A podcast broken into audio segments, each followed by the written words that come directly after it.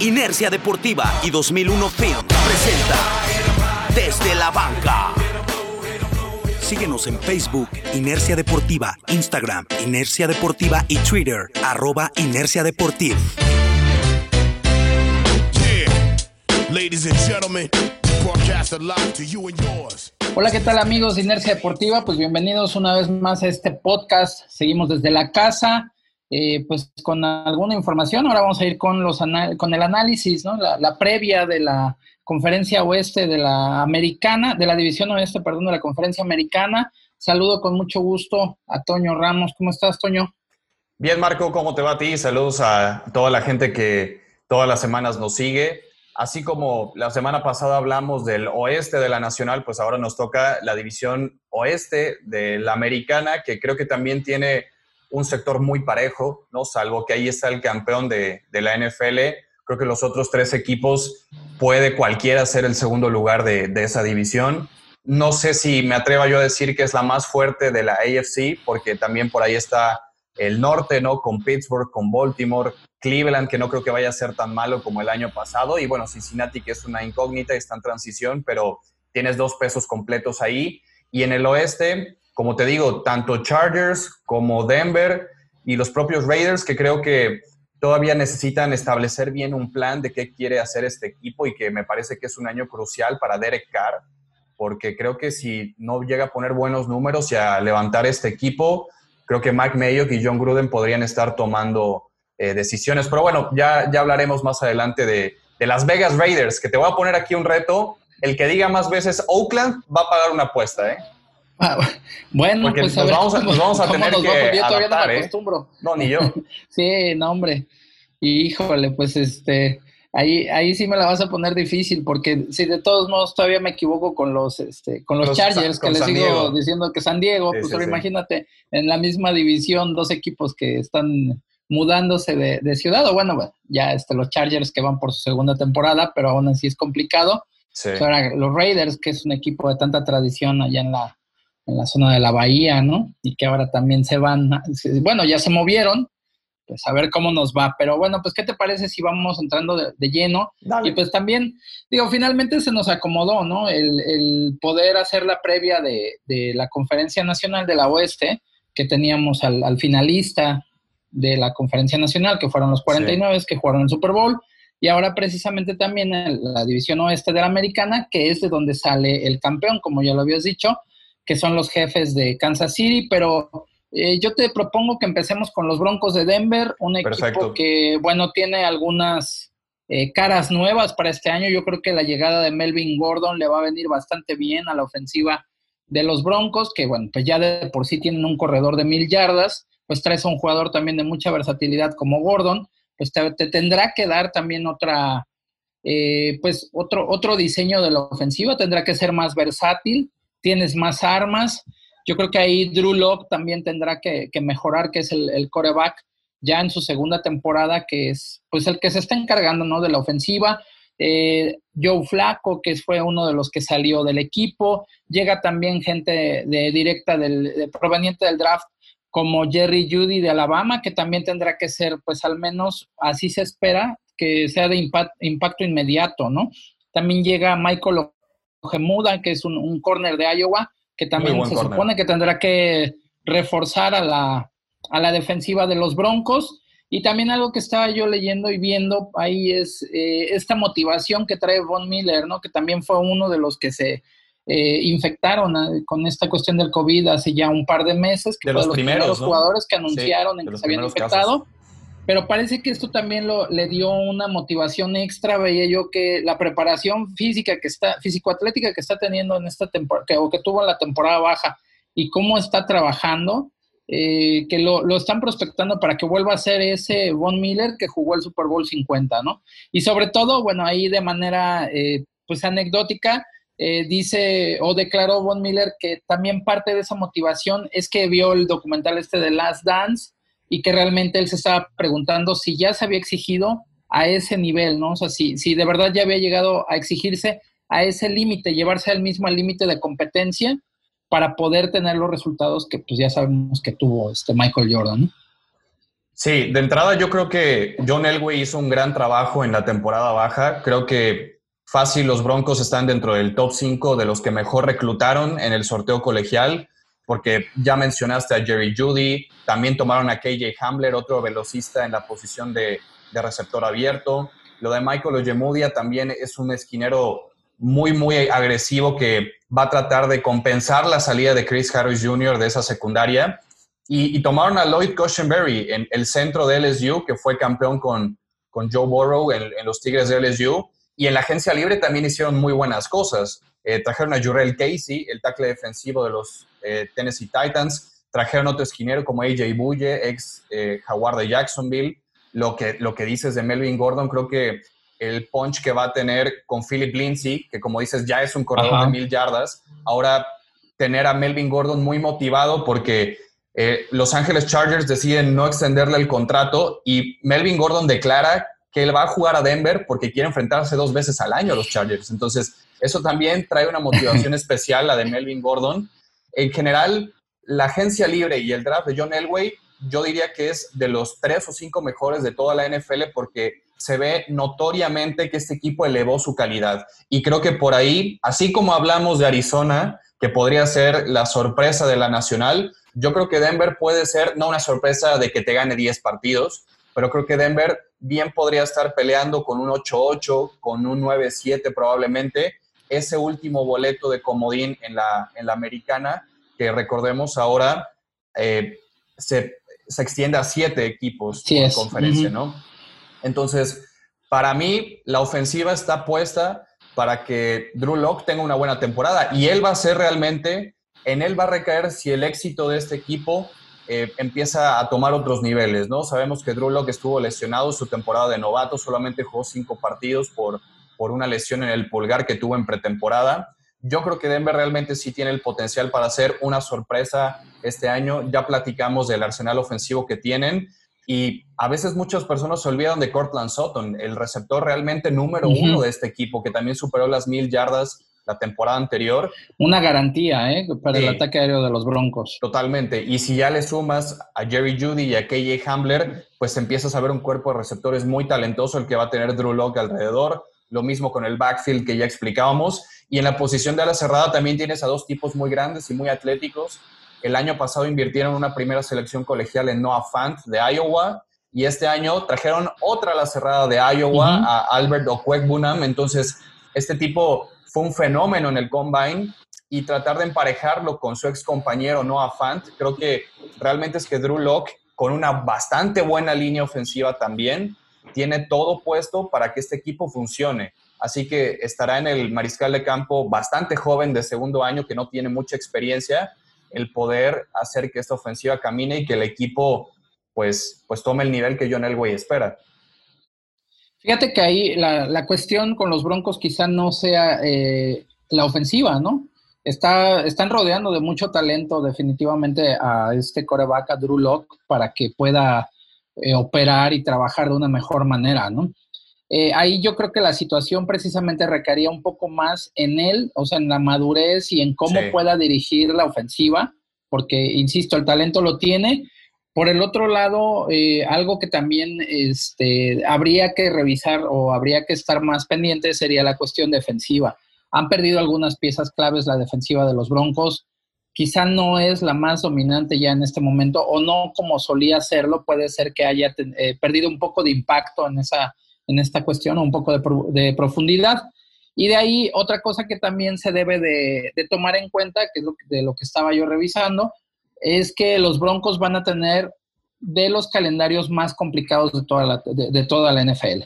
Entonces eso es algo que también se debe tomar en cuenta para realmente ver si les va a alcanzar para acabar como un 9-7, que probablemente como se piensa que se pueda cerrar esta, esta división, el 9-7 quizá les dé para meterse como el séptimo equipo, ¿no? A, a la postemporada pero sí es un factor el, el hecho de que tengan uno de los eh, calendarios más complicados de la liga, el ver hasta dónde pueden eh, hacer las cosas, ¿no? O hasta dónde pueden llegar realmente con el equipo que tienen. Sí, toda esta división, que es el, el, oeste de la americana que estamos analizando, se enfrenta a todo el sur de la nacional. Entonces, tiene que enfrentar cada uno de estos equipos a Nueva Orleans, a Tampa, a Atlanta y a Carolina, que es una de las divisiones más completitas que hay en, en la nacional. Entonces, yo sí creo que Big Fangio, el entrenador en jefe, que es de corte defensivo, sabe que, ok, el güey ya hizo el equipo en ofensiva que quería, ahora me toca a mí seguir complementando la defensiva, que también nos olvidamos de Bradley Chop, que es el, complemento de Von Miller en ese pass rush de, los Broncos de Denver. Bradley Chop el año pasado eh, se rompió los ligamentos cruzados de la rodilla en la semana 4. Entonces, Después de que él tuvo una temporada de novato espectacular, que tuvo, si no mal recuerdo, 12 o, 15 capturas en su año de novato, Bradley Chop, que se esperaba que fueran una de las mancuernas más agresivas de la liga, Von Miller y Chop, lamentablemente se lesiona y creo que va a ser crucial que él regrese bien físicamente, que vuelva a ser productivo como fue en su año de novato.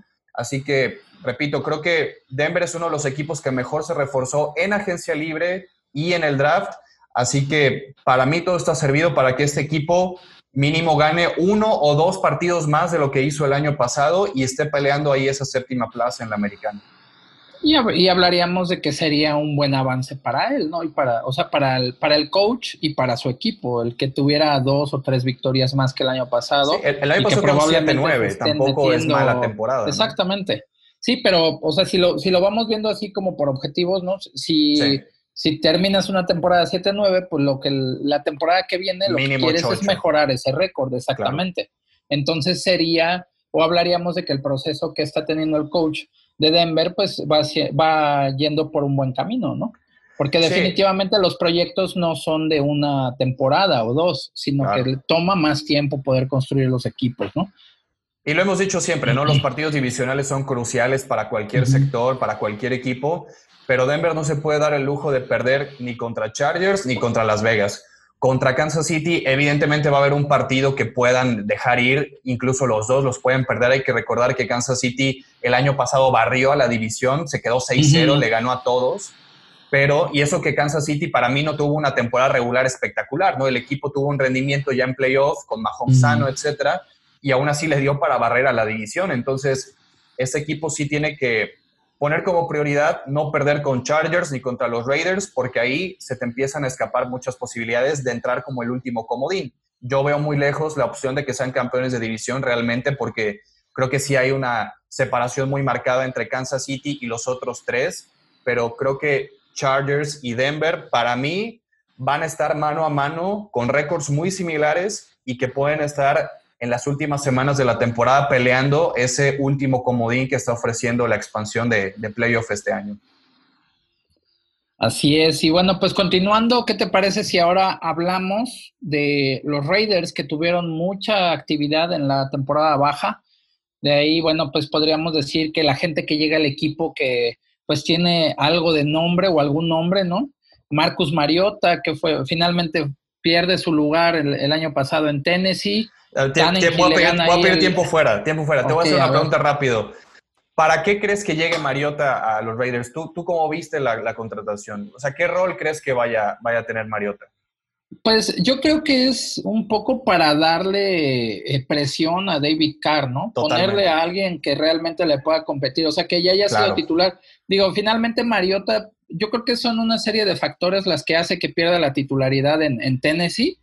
Yo creo que ahí, este, el coach de Tennessee fue así como de, bueno, pues es que no está rindiendo, o sea, si ya eres, eres un coreback que ya nos llevó a playoff o que ya llevó a playoff al equipo, etcétera, pero también tuvo una baja de juego importante, lesiones, etcétera, le estaba costando trabajo y pues realmente ahí ahora sí que Hill, como diríamos en México, le ganó el mandado, ¿no? O sea, se, se puso a jugar bien, tuvo, se enrachó y tuvo un muy buen cierre de temporada pero yo eh, personalmente no creo que Mariota sea alguien que ya esté, o sea, que se deba desahuciar. Y yo creo que sí es alguien que le va a competir al tú por tú a Derek Carr, que finalmente se Carr lo que tuvo o lo que yo creo que le pasó fue que también consiguió, pues digamos que una zona de comodidad, eh, un mejor contrato y le pasó algo como a Flaco, ¿no? Este, se echó a la peor, pero bueno, peor porque, Derek Carr no, ganó, nada, el Super Bowl. Y también, bueno, también no, no hay que tomar eh, o dejar de lado la cuestión de la lesión que tuvo Carr, porque sí fue una lesión fuerte, ¿no? Que estaba en su mejor nivel, ese equipo de los Raiders, si él no se hubiera lastimado, probablemente pudo haber jugado ese año la final de la conferencia americana, al menos, ¿no? Sí. Pero desafortunadamente para él se da todo esto y yo creo que sí es una, cuestión con la que le están indicando a, a Carr, ¿sabes qué? Vamos a tener un quarterback que ha sido titular, que ha llevado a su equipo a playoff, te vamos a empujar a ti, o sea, para que puedas regresar a ese nivel que tenías con el equipo. Y pues también ahí viene la otra parte de la lectura, o sea, pues eh, finalmente le están dando jugadores que pueden hacerle las cosas, digo, eh, Jason Witten, si bien no es un joven, pero sabemos que es una garantía como a la cerrada, ¿no? Es alguien que, siempre es una válvula de escape, que siempre va a estar eh, disponible y te puede hacer la jugada grande en cualquier momento. Todavía tiene, si me apuras, a lo mejor dos años o un año más, entonces si está sano. Nelson Agolor, que también es un receptor que llega ahora a los Raiders, y Davonta Broker, ¿no? Que también es un poco para apuntalar el ataque terrestre. Entonces, yo creo que en esa, en esa cuestión los Raiders están haciendo también el trabajo. También llegó, llegaron linieros ofensivos. O sea, insisto, tiene mucho, eh, eh, bueno, tuvieron mucha actividad y yo creo que sí empezaron a pensar en suplir las eh, prioridades que, que, el equipo necesita para que vuelva a competir, ¿no? Porque realmente también, hay que decirlo, los Raiders entraron en un bache del cual no han podido salir, ¿no? O sea... Y, la idea es que Mike Mayock y John Gruden lo saquen de ese bache. Lo, que yo, el problema que yo tengo es que no veo bien la dirección deportiva en la que va el equipo, ¿no? Digo, ya sabemos que en Las Vegas les va a ir bomba, ¿no? Pero deportivamente yo todavía siento un poquito que me quedó de ver el draft de Mike Mayock, conociendo pues la experiencia que tiene reclutando y escauteando jugadores en el, en el colegial Tomaron a Henry Rocks, el, velocista de Alabama, en la primera ronda, pero lo tomaron antes que Jerry Judy, ¿no? Sus razones tendrán, pero yo no me hubiera decantado por Henry Rocks teniendo a, Jerry Judy, que es para mí mucho más completo. No quiero demeritar a, Rocks, pero después, selecciones más tarde, en la misma primera ronda tomaron al, al corner de Ohio State, Damon Arnett.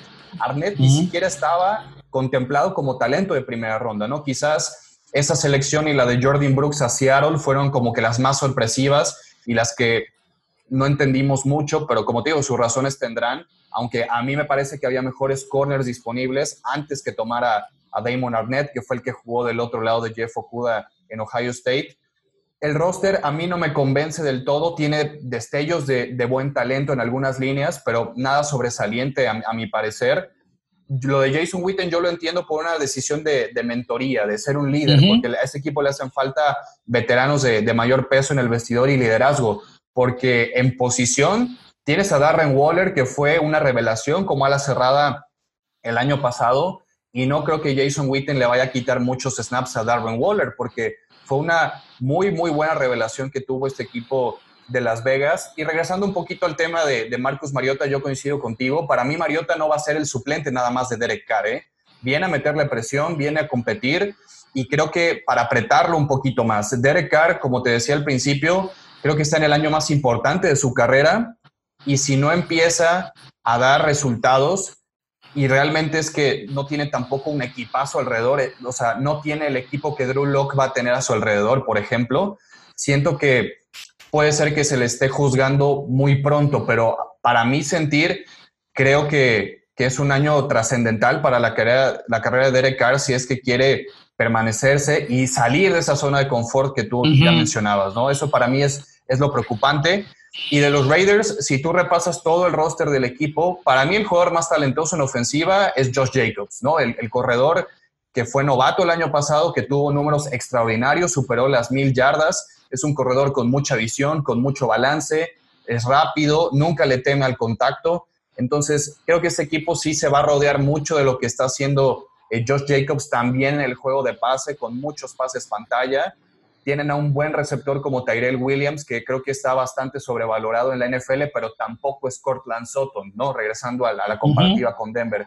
Entonces, eh, tiene ahí algunas piezas eh, Derek Carr para trabajar pero a mí no me sorprendería que a mitad de temporada, si empiezan a perder un par de partidos, porque el, inicio de calendario de los Raiders está bravísimo, ¿eh? Ahí te van los primeros, los primeros cinco partidos de los Raiders para la temporada que viene, es en Carolina, contra Nueva Orleans, en Nueva Inglaterra, en Buffalo, contra Kansas City y contra Tampa Bay. O sea, son seis semanas dificilísimas. Podrían estar metidos en un problema muy rápido. ¿eh? Perdón, eh, estás hablando que al menos el 50% de esos primeros seis partidos son eh, equipos que jugaron playoff. ¿Solo Carolina no, jugó playoff? Ah, bueno, imagínate, este, es 80%, ¿no? De los equipos. Sí, es Patriotas, Bills, Chiefs y bueno, Tampa que no jugó tampoco playoff el año pasado, pero Tampa va a ser otro, otro muñeco este año, ¿no? Ya, ya no es el mismo Tampa de siempre. Así que yo no me sorprendería si por ahí de la semana 6 vemos a Mariota iniciando partidos para Las Vegas y que ahí Mike Mayock y John Gruden empiecen a replantearse algunas cosas porque te digo, no, no me encanta también el apoyo que le dieron a Carr alrededor, pero ya es momento de que Derek Carr pues trabaje y funcione con lo que tiene. Sí, el, desempeño de Carr es lo que debe ser una clave para este equipo, ¿no? En la cuestión ofensiva, en la cuestión defensiva yo creo que están... Eh, pues balanceados, ¿no? Los linebackers que tienen, o sea, tienen un buen cuerpo de linebackers. Sobre todo. Eh, la línea defensiva está fortalecida. El perímetro parece que va a estar este, también jugando a un buen nivel. Y bueno, pues no hay que olvidar que John Gruden también es un coach de un corte muy defensivo, que de hecho, pues en, el, en, el momento, en su momento con Tampa llegó a poner una de las mejores, mejores defensivas de, pues en su momento de la década y quizá también de la historia, ¿no? O sea, entonces, eh, eso digamos que está, no hay que obviarlo, pero pues es una de las cosas que más tendrá que apuntalar Gruden, ¿no? La defensiva, porque pues es el sello de la casa. Pero la cuestión ofensiva sí Derek Carr tendrá que ser la, clave, ¿no? Totalmente. Eso es lo que sí a, los aficionados de los Raiders les tiene que dar un poco de tranquilidad que la defensiva tiene jugadores jóvenes con mucho talento, otros ya eh, no tan jóvenes, pero sí eh, a mí lo que más me gustó fue la contratación de Corey Littleton, el linebacker, que yo no sé cómo los Rams lo dejaron ir. Es un apoyador que tiene unas grandes cualidades para cubrir el pase, es muy rápido, es muy intuitivo, tiene apenas 26 años, pero ya tiene mucha experiencia en la NFL.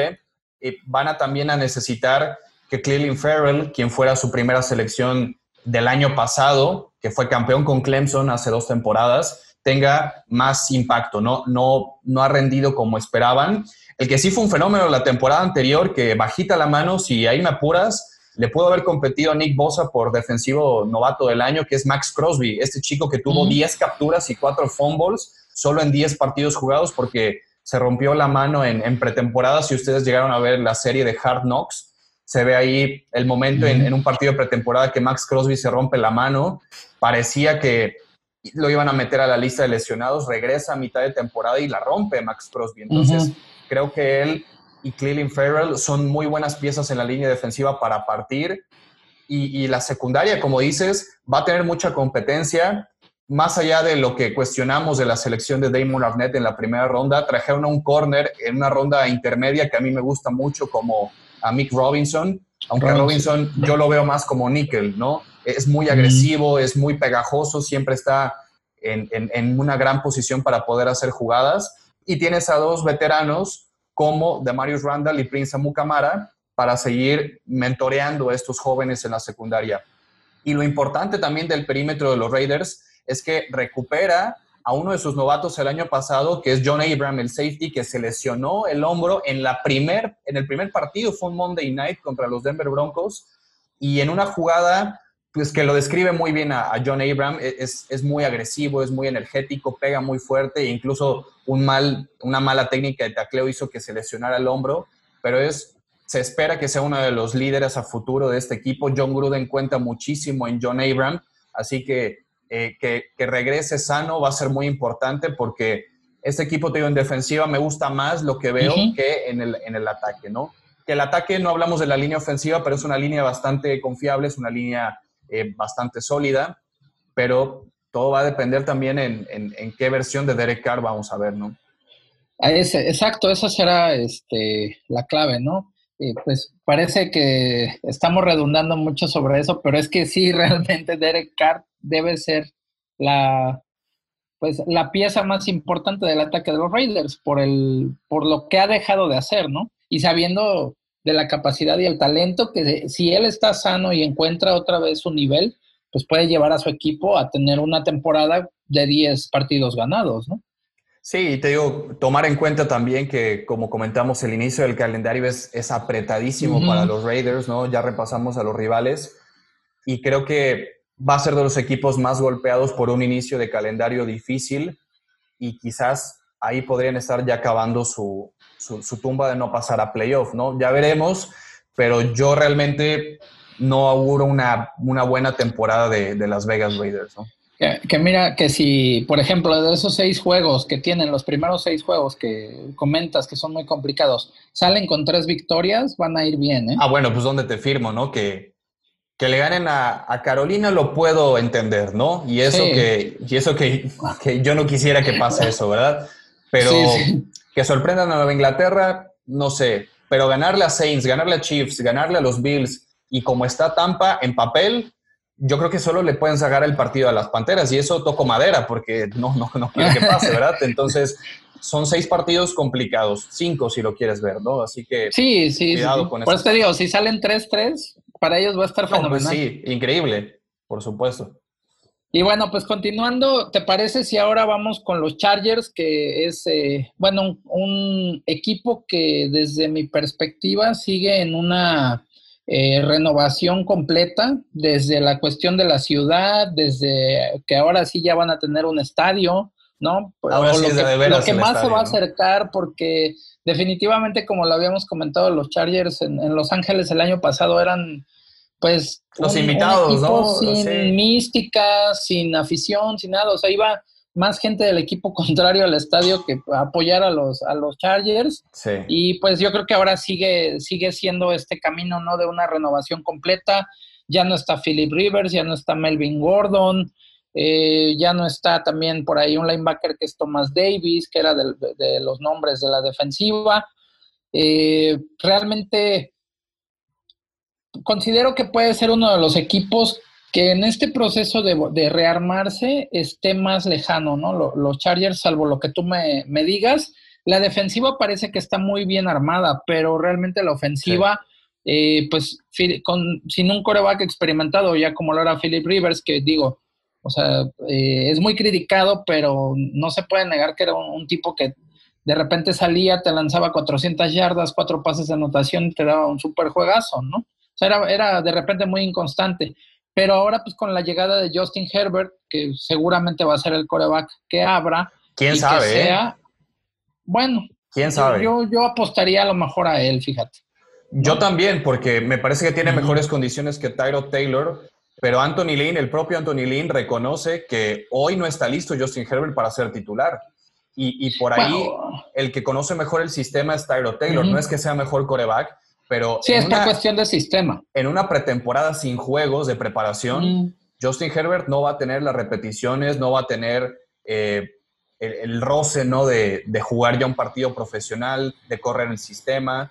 Si ustedes también tienen la oportunidad de ver Hard Knocks, esta serie documental de HBO, que ya sacó el primer capítulo, que es este año dedicado a los dos equipos de Los Ángeles, es muy detallado todo el proceso que está haciendo Anthony Lynn con Justin Herbert. A mí Anthony Lynn me encanta como entrenador en jefe, creo que tiene una cultura muy interesante que poco a poco se está afianzando en los Chargers, pero como bien lo dices, para bien o para mal, Philip Rivers ya no está ahí, es un cambio generacional que, iba a pasar, aunque yo creo que los Chargers van a estar mejor ya sin Philip Rivers, ¿no? Entiendo que es un referente histórico del equipo, pero ya la última versión que vimos de Philip Rivers, sobre todo en el partido aquí en México contra Kansas City, me pareció que, estaba un poco ya desgastada.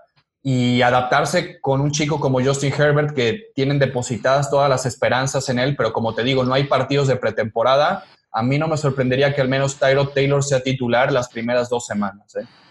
Sí, ahí probablemente será una... Ahora sí que tendrá que eh, Herbert tener dos o tres semanas dentro de la temporada que realmente sean su pretemporada, ¿no? Sí, sí, o sea, que empiece a familiarizarse con todo esto. Y pues finalmente eso es lo que yo te digo que pienso que con los Chargers puede ser. es este, una piedra muy grande en el zapato. Una de las claves, ¿no? Exactamente, porque finalmente tendrán que ser pacientes a que tenga un desarrollo. O sea, no hay que olvidar que de por sí todas las, las posiciones, o sea, cuando llegan a los jugadores a la NFL, aunque sean élite en el, en el colegio aunque hayan sido top 5, o la Americans, lo que sea, pues finalmente es un cambio, o sea, ahí es, es un filtro tan específico el que hay en la NFL que te vas a enfrentar a tipos igual que tú, o sea, o a lo más parecido a ti, ¿no? En, ofensiva, en defensiva. Entonces sí debe de haber un, un, proceso de adaptación y más en la posición de coreback, que se exige tanto, ¿no? O sea, todas las responsabilidades que tiene en la cuestión del sistema, en las decisiones que hay que tomar adentro del campo, dependiendo de las lecturas que estés haciendo. Y pues eso, eh, con jugadores que se mueven más rápido, con jugadores que te van a estar respirando todo el tiempo ahí, eh, todo este tipo de factores, la, cuestión incluso mental, ¿no? De, los defensivos que te están diciendo cosas, este, jugada a jugada, que antes de que salga el snap ahí, porque es una cuestión que es muy importante, la, la, mental, ¿no? ¿Cómo puedes ganarle a alguien mentalmente también? Entonces, pues el, un novato definitivamente es un, eh, es un escenario al que no se ha enfrentado, tal cual. O, lo que a veces muchos, este, a muchos jugadores les pasa, ¿no? Eh, yo, por ejemplo, veía un video en el que estaba Saquon Barkley en, en, la banca de, pues de, su equipo, ¿no? Lo de los gigantes estaban jugando contra los Redskins y decían, no, pues es que ahí está, este, ¿cómo se llama? Ahí se me fue el, el, nombre del corredor de los vikingos, el, bueno, que estuvo en los vikingos y de ahí llegó a, a, este, a los Redskins. Adrian Peterson. Ajá, y decía, ahí está Adrian Peterson, ¿no? Es decir, no, pues a mí, yo lo veía. No lo creen, Claro. Exacto. Y e, ese es a lo que me refiero, ¿no? Que pues incluso algunos de ellos llegan a jugar con los que eran sus ídolos o con los que veían cuando estaban en la secundaria. Entonces, todo ese tipo de factores realmente sí llegan a impactar al desempeño que un jugador pueda tener dentro del campo y de lo que pueda aportar a su equipo, en lo que tiene ese proceso de adaptación y de maduración que también deben de tener, ¿no? Yo, yo por eso justamente creo que, que, Justin Herbert todavía no está para ser titular. Creo que lo va a ser en algún punto de esta temporada. Y lamentablemente él tuvo que, y todos los novatos de esta generación tuvieron que lidiar con la pretemporada tan atípica de COVID, ¿no? Y tendrán que acelerar su proceso o tendrán que ponerle un poquito freno de mano e ir más lento y empezar a, a tomar las cosas con más calma y ser pacientes porque su oportunidad quizás llegue más tarde o los tiren directo al fuego para probarlos y ver qué tienen y, y no los quemen muy rápido. Esperemos que no sea el caso de Justin Herbert, pero creo que está en buenas manos con el coach Anthony Lynn, que creo que va a ser paciente con él y es por eso que creo que creo que va a iniciar Tyro Taylor, ¿no? Y hablando en general de la ofensiva, pues tienes a un receptor muy bueno como Keenan Allen, que para mí también no, no es valorado como se le debería valorar a Keenan Allen. Es un purista corriendo rutas, es un tipo que tiene una capacidad física también para lidiar con cualquier defensivo en zona roja. Eh, es un jugador que a mí me gusta mucho en lo personal. Mike Williams es un, buen complemento como receptor abierto, pero creo que le falta dar el, estirón. Y también en la agencia libre estuvieron bastante moviditos los Chargers. Se desprendieron de su tackle izquierdo Russell Okung se fue a Carolina en un canje que hicieron por el guardia Trey Turner, que me parece que ahí el, general manager Tom Telesco hizo, un gran canje con, con, hacerse de los servicios de Trey Turner. Y también en la agencia libre contrataron a Brian Bulaga para que cubra el puesto de Okung y juegue como tackle izquierdo. Y en otro de los movimientos que a mí más me gustó es que, así como hablamos de que es una nueva oportunidad para Melvin Gordon en Denver, pues también eh, Tom Telesco y los Chargers se deshicieron de un problema que tenían salarial también con Melvin Gordon, que amagó varias veces de no jugar, que ya estaba pidiendo mucho dinero que los Chargers no le iban a dar. Y cuando tienes a Austin Eckler, que es un corredor súper productivo y muy versátil, cumplidor, titular de tiempo completo ya en esta ofensiva, se ahorraron millones de dólares al, al retener o al no retener a Melvin Gordon y a quedarse con Austin Eckler Creo que fue la decisión correcta para este equipo de los Chargers. Pero realmente lo que deberíamos estar hablando es de la defensiva de, Los Ángeles, ¿no? Como bien lo dices, yo creo que incluso podría estar este equipo como los mejores cinco perímetros de toda la NFL cuando tienes a, Casey Hayward, a Derwin James, un, muy buen safety, a Desmond King, al recién llegado Chris Harris de Denver, no necesitas más en, en cobertura de pase, ¿no? Y sobre todo cuando tienes a dos defensivos como Joey Bosa y como eh, Melvin Ingram, que son jugadores que te van a estar garantizando mínimo nueve capturas cada uno por temporada, también le facilitas mucho el trabajo a la secundaria. y sobre todo Joey Bosa, ¿no? Que firmó el contrato más lucrativo en la historia para cualquier defensivo, nada más cinco años y 135 millones de dólares. Creo que este equipo de Denver va a tener muy buena presión al mariscal de campo y eso a una muy talentosa secundaria le beneficia muchísimo también. Claro, es que ahí yo creo que por eso no nos metimos de, inicio con la defensiva, ¿no? Sí, porque está muy, muy sólido. De los Chargers, exactamente. No hay tanto es una unidad muy sólida que realmente no tiene tantas bajas, va a tener muy buenos frontales, este, pues encabezados por Bosa, ¿no? Que es el, el, ahora sí que el factor de cambio es el jugador que hace las, las o sea, es un playmaker, vaya, es el, que hace las jugadas importantes, el que hace las jugadas grandes y que también tiene eh, pues un buen perímetro, sobre todo los backs defensivos, el cuerpo de linebackers, insisto, no, no es eh, malo, por así decirlo, es de bastante buen nivel. Y tienes, yo creo, lo que considero que son factores importantes, ¿no? Si tienes un buen perímetro y tienes eh, jugadores que pueden llegar del coreback. No necesitas más, ¿eh? Puedes tener, a cualquier linebacker, sinceramente, y no es menospreciar la posición de apoyador, pero hoy en día ya hay posiciones premium, ¿no? Edge rushers y, esquineros y safeties. Entonces, con eso tienes para batallar bastante.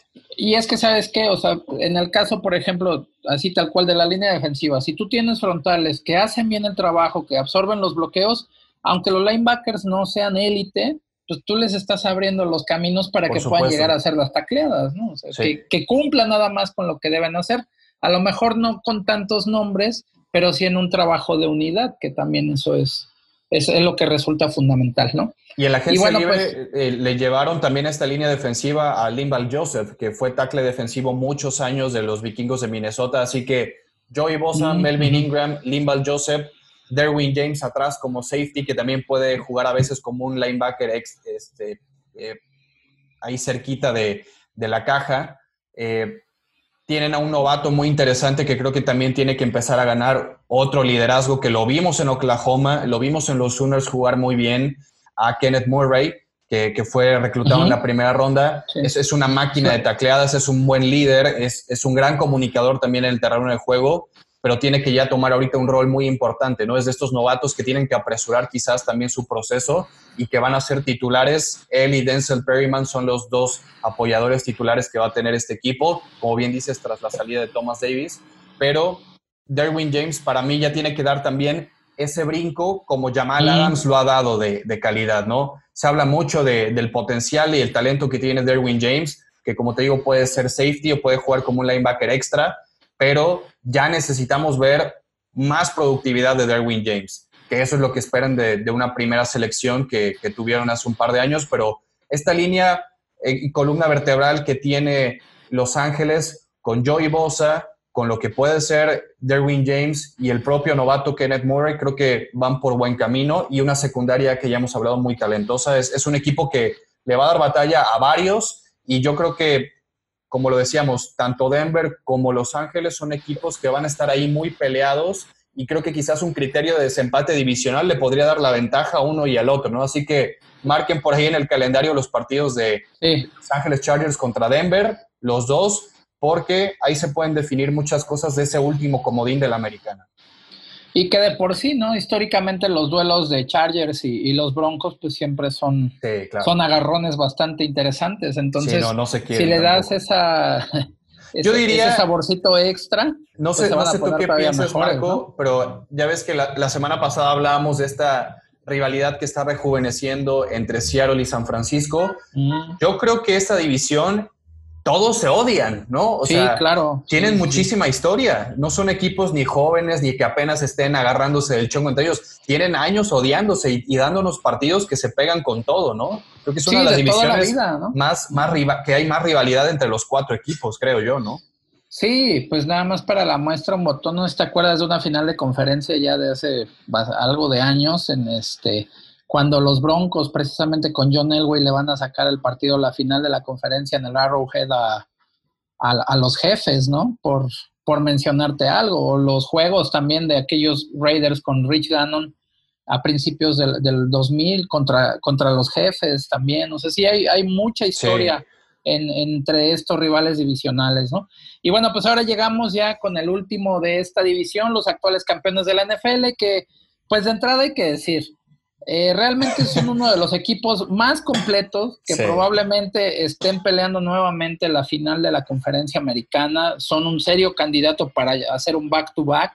Son un equipo que se, yo creo que sí han eh, podido reforzarse en algunas áreas que necesitaban hacerlo definitivamente, eh, sobre todo en la cuestión defensiva, los frontales defensivos, el, poder mejorar este, la defensa contra la carrera, eh, el que también hayan eh, traído jugadores que le van a dar otra dimensión a la ofensiva, como la llegada de Clyde, Clyde, Edwards, ¿no? De LSU, que esperamos sea un corredor de impacto inmediato para el equipo, que sea ya el que lleve este, eh, pues, esta etiqueta de corredor número uno, que sea el encargado de llevar más la pelota, que le ayude también a tener más armas a la ofensiva de Mahomes, que también hay, hay que decir esto, ¿no? Siempre y cuando Mahomes esté sano, si, si el año pasado, que no estuvo todo el año, llegaron y ganaron el Super Bowl, exactamente. Si este año lo tenemos así, pues vamos a estar hablando también de una de las ofensivas pues más productivas, de una defensiva que, insisto, se ve mejor. Llega eh, eh, por ahí Taco Charlton, un ex vaquero que realmente no dio nunca el, ese salto de calidad que tú le llamas. Muchos problemas extra cancha también. exactamente, que de mucha indisciplina, etcétera, pero que finalmente la llegada al equipo de Andy Reid puede también aportar algo precisamente para lo que yo te comento, ¿no? La, cuestión de, de, los frontales, de hacer algo mejor, de reforzar más esta parte de la unidad defensiva y que de esta manera los jefes vuelvan a ser unos serios candidatos a llegar al Supertazón este año. Sí, hemos hablado muchísimo de Kansas City en el off-season, no solamente por, por ser los actuales campeones, sino porque tuvieron muchas extensiones contractuales. Eh, Brett Beach, el general manager, estuvo muy movido con la extensión de 500 millones de dólares para Pat Mahomes. Muchas personas a partir de ese día decían, están hipotecando las finanzas del equipo, no van a poder pagarle a sus jugadores clave. Y no es cierto, ¿no? Aquí lo desmentimos bastante y explicamos el contrato de Mahomes que para las cantidades tan locas era bastante flexible incluso el contrato. Le extendieron a Chris Jones su, contrato cuatro años y 80 millones y ayer a Travis Kelsey cuatro años y, 50 y 54 millones de dólares para el ala cerrada de los Kansas City Chiefs. Entonces, es un equipo que está manteniendo las piezas indicadas en su equipo. De los titulares del Super Bowl pasado, solamente dos no van a regresar y los dos son porque optaron por no jugar por el temor a contraer COVID. El primero fue el guardia Laurent Duvernay Tardif y el corredor Damien Williams, que fue de los baluartes en el Super Bowl 54, pero que decidió no jugar y le abre un camino espectacular para que Clyde Edwards Seller sea incluso que le pueda estar batallando Joe Burrow por novato del año. Yo, yo de ese nivel lo llevo a poner porque la cantidad de snaps que va a tener, lo involucrado que va a estar Clyde Edwards en el ataque también lo hemos platicado muchísimo. Encaja perfecto en lo que quiere el coordinador ofensivo Eric Bienemy y Andy Reid. Entonces, la palabra clave de este equipo de Kansas City es continuidad, ¿no? Están, claro, están manteniendo las piezas y en defensiva, a mí en particular sí me hubiera gustado que ayudaron un poquito a la secundaria. Eh, creo que Bashot Brigland y, y Rashan Felton no son los mejores esquineros que pudiera tener este equipo, pero tienes a un Tyran Matthew en un nivel espectacular, ¿no? Un safety que, Renació completamente, Toño. Claro, y, sigue siendo muy joven, no, tiene ni siquiera 27 años, si no mal recuerdo, Tyron Matthew. Nosotros pensamos que tiene muchos más años en la NFL porque llegó muy joven, porque teníamos muchas expectativas cuando salió de LSU. En Arizona quizás las lesiones tampoco lo dejaron a Tyron Matthew, pero ahora se está convirtiendo en un líder de esa defensiva. Tienes a dos apoyadores en un muy buen nivel también como Anthony Hitchens y Damian Wilson. Trajeron en el draft a un jugador que, a mí me gusta mucho como Willie Gay Jr. también para ser ese tercer apoyador del equipo. Es muy agresivo, es, muy, muy físico. Creo que no lo quiero comparar con Bontes Perfect, no creo que sea sucio Willie Gay Jr., pero es un chavo que, tiene que aprender a controlar también su energía, pero eso le va a brindar mayor capacidad a la defensiva. Y creo que de los frontales que, que bien lo apuntas, D. Ford tiene que ser más perdón, eh, Frank Clark, D. Ford se, fue a San Francisco. Frank Clark cerró muy bien la temporada, pero tiene que ser un poquito más consistente durante todos los partidos y aportarle más a, a, Chris Jones, ¿no? Que él obviamente hace el trabajo por el medio del equipo, pero por fuera creo que Frank Clark tiene que ser más disruptivo, no tiene que aprovechar que a veces Chris Jones se lleva dos bloqueos y ahí ser un poquito más puntual ¿no? en, el pass rush de, de, este equipo, pero si yo le encontraría alguna deficiencia en la defensiva, para mí siguen siendo los esquineros, el perímetro con Tyron Matthew y con, y con Tom Sorensen está bien. Juan Thornhill también es un safety de segundo año que va a ir ganando más experiencia, pero creo que los esquineros no, no me tienen muy, muy confiado en este equipo de Kansas City.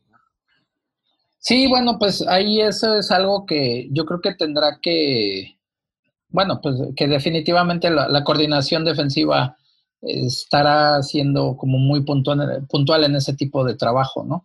Eh, yo creo que aquí, como creo que ya lo habíamos platicado un poquito, eh, pues realmente yo creo que la, coordinación apuesta a que tú, por ejemplo, la unidad de frontales, al no contar con un jugador que realmente sea el rusher principal, pues hacer mejores trabajos en cuestión de unidad, ¿no? Hacer más maniobras, tener más maneras en las que al menos uno de los, de los cuatro linieros que están presionando pueda estar llegando al coreback, pero a través, insisto, de las maniobras más que de la habilidad personal que pueda tener, ¿no? O sea, siempre apostando a esto, a que el jugador que se queda con dos bloqueos trate de ayudar a sus compañeros a que alguno de ellos pueda estar ganando el uno contra de uno, ¿no? Que es a lo, a lo, a lo que se apuesta, pero definitivamente como, como planteas el esquema, pues tendrá que ser más una labor de la unidad completa y no de estar hablando solamente de un pass rusher que sea el que esté llegando todo el tiempo a, a presionar al coreback, ¿no? Sí, y tienen a Steve Españuelo como el coordinador defensivo, que es un tipo de mucha experiencia. Claro.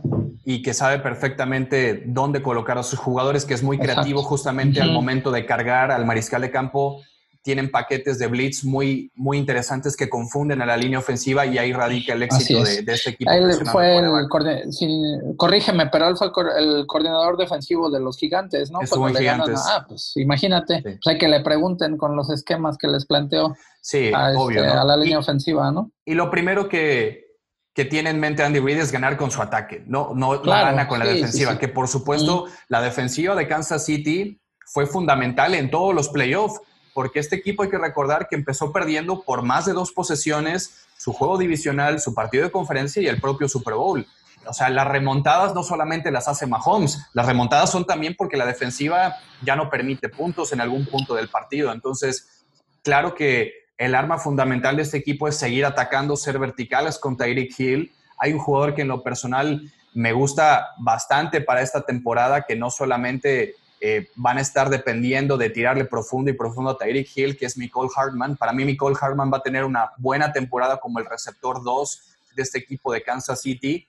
Así que empiezas a ver que las pocas debilidades que tiene Kansas City en este equipo, para mí nada más es la secundaria y, específicamente la posición de corner. De ahí en fuera no le encuentras deficiencias a este equipo, está muy bien coachado, tiene talento en todas las posiciones. Y en términos de su calendario, hay partidos muy buenos que va a tener los jefes de Kansas City este año. De entrada, la semana 3 contra Baltimore, que podría ser el adelanto del juego de conferencia de la americana si, si me apuras, ¿no? En la semana 4 contra Nueva Inglaterra, la semana 6 contra Buffalo, la semana 12 contra Tampa y la semana 15 contra Nueva Orleans. Ese partido va a estar muy interesante. Suenan como los cinco juegos más desafiantes. De ahí en fuera, yo creo que este equipo, bajita la mano, vuelve a ganar 12 partidos en esta temporada y los que pueda sacar con estos rivales difíciles, ¿no? Que, son los que quizás pueden presentarle mayor oposición a uno de los equipos más equilibrados y más talentosos de, toda la NFL, que para mí mínimo se perfila para estar de regreso en el campeonato de conferencia. Y fíjate que ahí eh, habría que ver, me parece muy interesante el, el, de la semana 15 contra Nueva Orleans, ¿no? Sí pero habría que ver cómo llegan los equipos, ¿no? Si llegan los dos con sus corebacks titulares, etcétera. Ajá, ¿en qué, en qué posición? Porque eh, yo creo que si fuera ahora sí que un partido, como por así decirlo, crucial para ambos, pues obviamente no se iban a, guardar nada, ¿no? Pero si ya llegan a la semana 15 calificados en el número uno, número dos, con la casa para los playoffs, híjole, pues ya probablemente sea el escenario muy distinto, ¿no? Que estaría súper bueno verlos en, un nivel que pues ya para la jornada 15, ¿estás de acuerdo que los equipos que ya se embalaron ya van hacia arriba y van teniendo ya esa, esa curva ascendente, ¿no?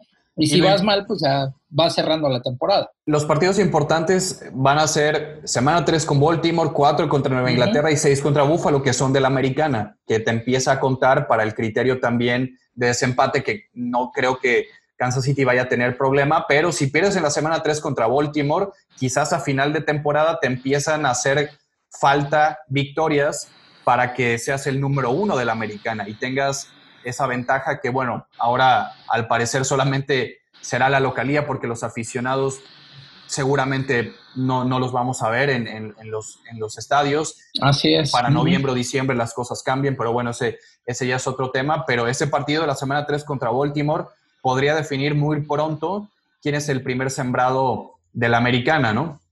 Así es. Ahí se puede, y desde, fíjate, desde una parte muy temprana en la temporada se podría ir definiendo quién puede ser el uno y el dos, digo, al menos así se plantea, ¿no? Sabemos que pues, la NFL también es una liga tan competitiva que de un año a otro las cosas pueden cambiar demasiado, ¿no? El, ejemplo que yo eh, siempre doy es Filadelfia, ¿no? Que Filadelfia quedó último de su división y al año siguiente fue campeón de la NFL. No es que todos los equipos vayan a hacer lo mismo. Exacto. Sí, no, es difícil. Pero puede llegar a pasar precisamente por esta, por esta competencia, por este nivel tan alto que, que tiene la NFL, ¿no? Y, y, lo importante de todos los equipos de, de, cualquier liga, entre comillas, corta, porque la NFL de 16 partidos es bastante corta, es que tengan que tomar buen nivel en el momento indicado de la temporada que eso es para mí lo que muchas veces le sucede a Nueva Orleans a la inversa. Es un equipo que juega muy bien en la semana 6, en la semana 7, que alcanza su pico de rendimiento a mitad de temporada, pero en playoff ya no es el rendimiento óptimo. Y creo que Kansas City fue justamente ese equipo que fue de menos a más a partir incluso de ese partido aquí en México que regresa Pat Mahomes el equipo empieza a, empezar a, repuntar y a tomar el, pico más alto de su rendimiento en la parte más importante de la temporada y por eso los vimos cerrar así. Quizás San Francisco se le acabó un poco el gas, aunque para mí los, los Niners tuvieron un rendimiento altísimo toda la temporada y en el Super Bowl otros factores le hicieron perder. Pero es importante tomar tu nivel más alto cuando, cuando importa más en la temporada, porque no importa que, que estés 5-0 si vas a estar después 5-6. Eh, sí, claro, no. Y no tomas un buen nivel a mediados de temporada. Entonces, eh, para mí es una carrera de rendimiento y no un sprint de velocidad. Es, así lo tienen que considerar muchos equipos, ¿no?